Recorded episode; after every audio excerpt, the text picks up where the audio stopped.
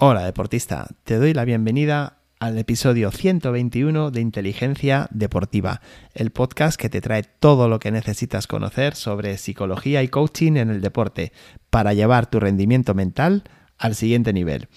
Te saluda, como cada semana, Miguel Ángel Rodríguez y hoy vamos a tratar un tema que hemos hablado ya en otros episodios, de manera más concreta en el episodio 36, en el que te hablaba de la ansiedad y el deporte pero es algo que recurrentemente voy tratando o enfocando de distintas maneras en otros episodios.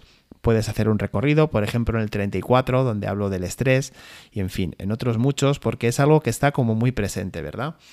Lo primero, me gustaría comentarte que tenemos que quitarle un poco ese, mm, esa presión, esa presión que nos mete cuando nos sentimos ansiosos, ¿no? Esa sensación de que es algo que nos supera muchísimo. Bueno, yo creo que sería bueno enfocarlo desde otro modo. Hablar de ansiedad es hablar de una respuesta emocional y fisiológica ante ciertos sucesos, ante ciertos sucesos que percibimos como amenazantes, estresantes o desafiantes, con lo cual, como siempre te digo, ya hemos metido aquí nuestra parte, nuestra interpretación, es algo subjetivo. Fíjate que es una reacción natural que tiene el organismo y que nos prepara frente a ciertas situaciones de peligro o frente a situaciones eh, que son retadoras, frente a desafíos. Lo importante es que tenemos que ser conscientes de que requiere de nosotros un esfuerzo adicional y tenemos que tener la intención de hacerlo. ¿Qué es lo que ocurre? ¿Qué es lo que marca? Bueno, pues que puede variar en intensidad y en duración. Y cuando se vuelve desadaptativa, precisamente es cuando nos pasa demasiado a menudo o cuando su fuerza, cuando su intensidad nos supera y no somos capaces de dominarla. Y claro, esto afecta a nuestra calidad de vida. Y como estamos hablando de deporte, esto afecta a nuestro rendimiento deportivo. Esto sería, en definitiva, cómo debemos o cómo podemos enfocar lo que es eh, la ansiedad relacionada con el deporte. Pero hoy te quiero hablar de un modelo, de un modelo tridimensional de la ansiedad. Te quiero explicar en qué consiste y creo que puedes sacar algo de provecho para poder gestionar de otro modo pues ese estado de ansiedad, esos nervios, esa presión, lo llamamos de muchas maneras. Quizás la ansiedad, como te decía al principio, es lo que más asusta. Vaya intro más larga que he hecho hoy, ¿eh? no me lo vas a negar. Si te interesa saber más sobre esto, pues quédate, porque empezamos ya mismo. Pero antes, claro, no me lo voy a saltar, no me lo puedo saltar. Inteligenciadeportiva.es. Si quieres cursos que te ayuden a superar la ansiedad, entre otros puntos, a superar esa presión, esos nervios, a saber sacar lo mejor de ti a nivel mental, pues entra en esta página web inteligenciadeportiva.es y descubre los cursos que tengo preparados para ti, desde trabajar tu confianza hasta poder realizar una planificación entera sabiendo qué ejercicios tienes que hacer, cómo enfocarlos de tu entrenamiento mental. Ahí lo encontrarás en el curso de El Camino de Mindful Sport. Y por otro lado, si todavía eres de los poquitos que escucha este, este programa, pero todavía no se ha descargado la guía de inteligencia emocional para deportistas, que es totalmente gratuita, pues entre en la web y descárgatela, porque seguro que te va a ayudar mucho. Así que recuerda inteligenciadeportiva.es. Entra ahí y sabes que entre otras cosas puedes solicitar una consultoría gratuita conmigo para ver qué está pasando dentro de tu cabeza en el deporte y qué puedes hacer para ir mejorando. Así que hecha esta introducción, ahora sí, ahora vamos con el tema de la semana. Porque es, como te decía, es muy importante destacar que la ansiedad en sí misma no tiene por qué ser negativa, ya que es una respuesta adaptativa y que es útil. En muchas ocasiones es útil porque nos pone en alerta. Sin embargo, cuando esa ansiedad se vuelve excesiva o se vuelve persistente o realmente está interfiriendo de una manera significativa en nuestro bienestar, ahí sí, ahí sí que tenemos un problema, porque ya no estamos funcionando como nos gustaría, y es cuando puedes saltar al trastorno de ansiedad. Y no te voy a engañar, si tú sientes que esto te está pasando, que la ansiedad se ha instalado dentro de ti y te está de verdad controlando, creo que debes buscar un especialista y debes buscar trabajo, debes buscar sistemas que te ayuden a salir de ahí, a entenderlo y a salir de ahí, porque la ansiedad no es cualquier cosa, ¿vale? Y yo sé de primera mano, de manera personal, porque yo también he pasado por ahí, que se sufre mucho. Pero hay que encontrar los medios, los caminos para ir dejándolo atrás, ¿vale? Eso que lo tengas claro. Y como te decía, pues hablamos del modelo tridimensional de la ansiedad, que fue en el año 1968 propuesto por Lang, un psicólogo que encontró pues tres dimensiones, tres aspectos en los que se puede hablar de ansiedad. El modelo, como te digo, postula que hay principalmente tres caminos o tres vías de entender cómo son esos síntomas de la ansiedad. Por un lado, tenemos la activación fisiológica. Y lo que nos dice es que esa, esta dimensión, lo que nos dice es que se refiere a las respuestas fisiológicas y somáticas, que como ya sabes, porque seguro que has visto el episodio o has escuchado el episodio 90 en el que te hablo de somatización, cuando hablamos de respuestas somáticas son respuestas de nuestro cuerpo.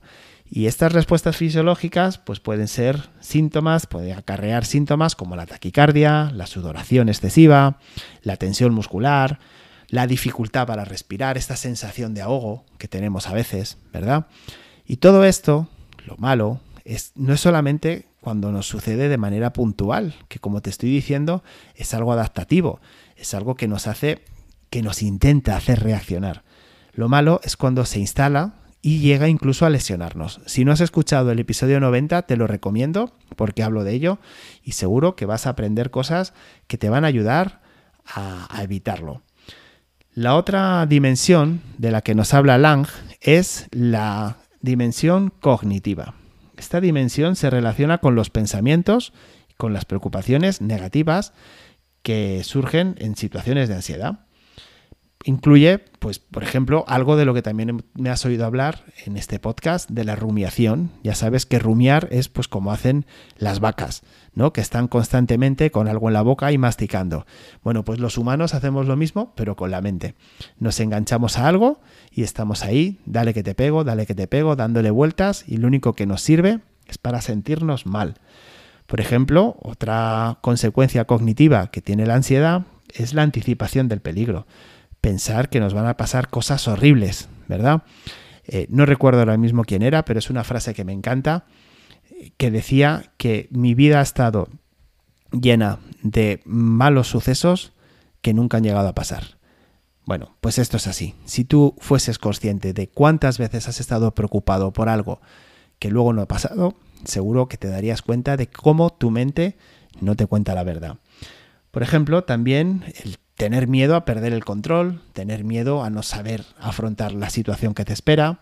En fin, todos estos pensamientos hacia donde nos llevan es a una percepción de amenaza. Ojo, a una percepción subjetiva. Soy yo quien lo estoy pensando. No es algo real, no es algo demostrado. ¿Vale? Esto es importante para lo que luego te voy a comentar. Y por último, la última dimensión es la activación conductual. Esta dimensión se refiere a los comportamientos evitativos, por ejemplo, pues el típico deportista que lo pasa tan mal que lo que hace es que deja de competir, ¿vale? Seguro que conoces alguno.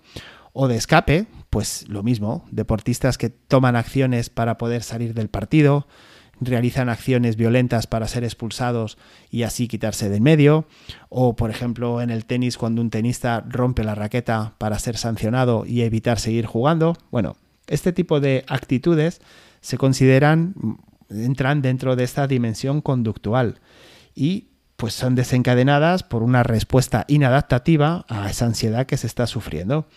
Incluye, bueno, pues lo que se busca en realidad es encontrar seguridad, encontrar un espacio seguro, huir de ese peligro y también en muchas ocasiones lo que se pretende es encontrar apoyo social, que sean los demás los que me respalden y los que de esta manera mm, me hagan sentirme mejor.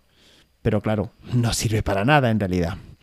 En conjunto, el, módulo, el, modelo tridimensional de ansiedad proporciona una comprensión más completa de la ansiedad, como estás viendo, considerando tanto los aspectos fisiológicos, cognitivos y conductuales.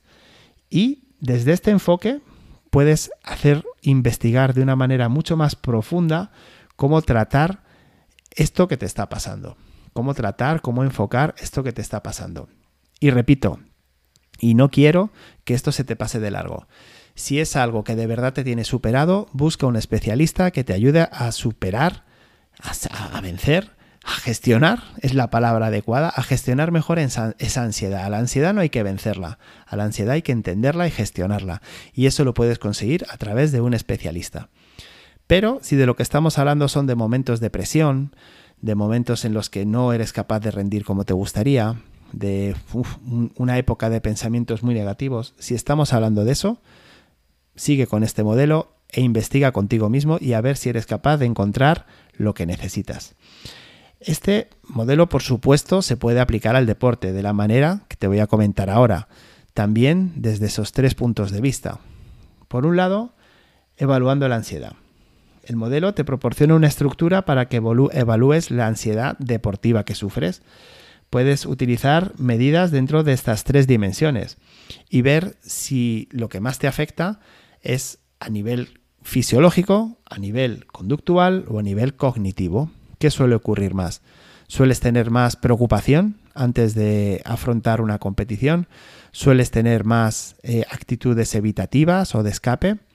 suele ser más de esos deportistas que lo que hacen es que, bueno, pues simplemente están constantemente lesionándose, siempre están con problemas físicos, siempre están con una tensión muscular o con sobrepasados a nivel eh, respiratorio, por ejemplo. ¿Te pasa esto? Bueno, pues estudialo, analízalo y, desde luego, si es así, date cuenta de cuál es, de la vía que más sueles mm, recorrer. El segundo punto sería la intervención y el tratamiento. Este modelo te puede guiar a través de bueno, distintas maneras de afrontarlo. Por ejemplo, pues implementar estrategias de regulación fisiológica, si es lo que te está pasando, como técnicas de respiración o relajación, que tantas veces hemos hablado. O, por ejemplo, si lo que te está sucediendo va más en la línea de lo cognitivo, pues utilizar técnicas de reestructuración, de visualización, para manejar esos pensamientos negativos y aumentar tu confianza. Hay la confianza, lo importante que es, cómo hay que trabajarla. Acuérdate de que tienes ahí un pedazo de audio curso para mejorar tu confianza en el deporte. Eh, y bueno, y por ejemplo, en cuanto a la activación conductual, pues puedes emplear técnicas de, de, exposición gradual, de ir poco a poco afrontando lo que te está pasando, enfrentándolo, entrenar habilidades, mejorar en ciertas habilidades personales para enfrentar esas situaciones y, por supuesto, encontrar formas de ir haciéndolo de manera adaptativa. En definitiva, ir poco a poco. Y por último, el último aspecto que debes considerar es el desarrollo de la resiliencia. Este modelo te puede ayudar a desarrollar esa resiliencia, esa capacidad de afrontar esos retos, esos problemas, esas situaciones que te hacen sentir mal. Cuando comprendes las diferentes dimensiones de la ansiedad, pues puedes trabajar en fortalecer tus habilidades de afrontamiento y la capacidad de adaptarte frente a esas situaciones desafiantes. El desafío en el deporte es una constante. El error es una constante. Los retos están a diario. Date cuenta de ello y tómatelo como lo que son, oportunidades de mejorar.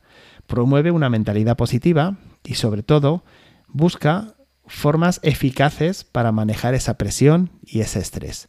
Lo que hay es lo que hay. Ahora, ¿cómo lo manejo?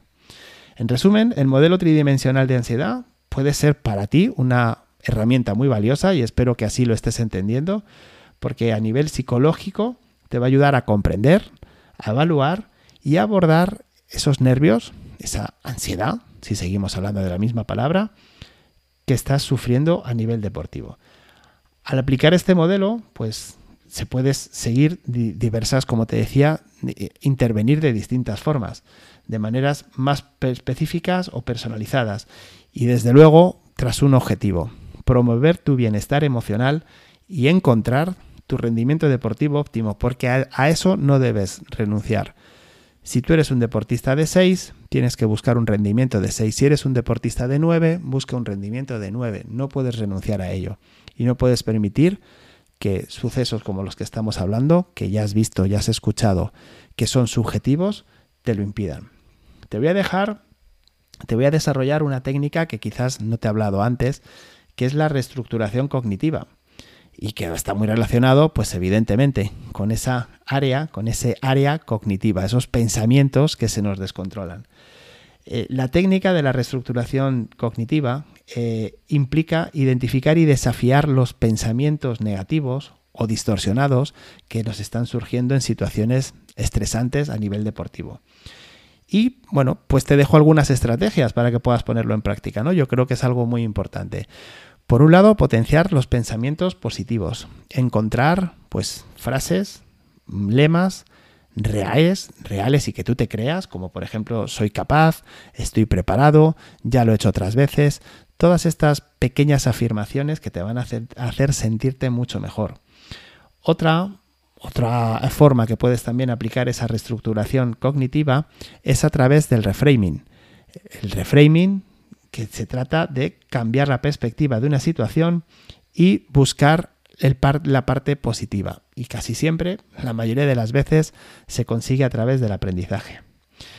Por último, otra manera también de realizar esa reestructuración en tus pensamientos es a través de examinar la evidencia y darte cuenta de si realmente aquello que estás sintiendo, aquello que estás pensando, aquello que estás dando por hecho es verdad o no. Estos son tres, tres técnicas que te invito a que vayas desarrollando, a que pongas en práctica, porque detrás de ello es donde está tu, tu máximo rendimiento. Y detrás de ello es donde, es donde está tu disfrute. Y sin disfrute en el deporte no hay máximo rendimiento, está unido. Por mucho que digan que tienes que sufrir, que el deporte es sacrificio, bueno, vale, pero ante todo, mucho más importante es que consigas disfrutar. Y si eres capaz de gestionar mejor tus nervios, tu presión, esa ansiedad, si eres capaz de hacerlo, vas a ser capaz de disfrutar mucho más. Y te aseguro que automáticamente vas a ser capaz de ser mejor deportista. Y esto es todo por hoy. Te recuerdo, inteligenciadeportiva.es. Aparte de ver los cursos, también puedes dejarme tu pregunta sobre este tema o proponerme cualquier otro tema que quieras que hable en otros episodios. Y también lo puedes hacer a través de la encuesta que dejo semanalmente en Spotify. Recuerda también que estamos en YouTube. Puedes seguir esta exposición, este episodio de hoy en YouTube si quieres ver, bueno, pues el resumen de lo que hemos ido, de lo que he ido comentando. Y déjame despedirme, pues como siempre, dándote las gracias por tu apoyo al proyecto, por comprar los cursos, por compartir entre aquellas personas que les puede interesar este, este programa. Estoy muy contento de cómo cada vez vamos siendo, cada semana vamos consiguiendo más y más audiencia. Eso es gracias a ti y gracias a tus valoraciones positivas, a tus comentarios, por supuesto, también en YouTube, que me ayudan muchísimo. Y en fin, sobre todo, muchas gracias por estar ahí y ya sabes que te espero para la próxima semana. Hasta entonces, que pases un muy feliz día.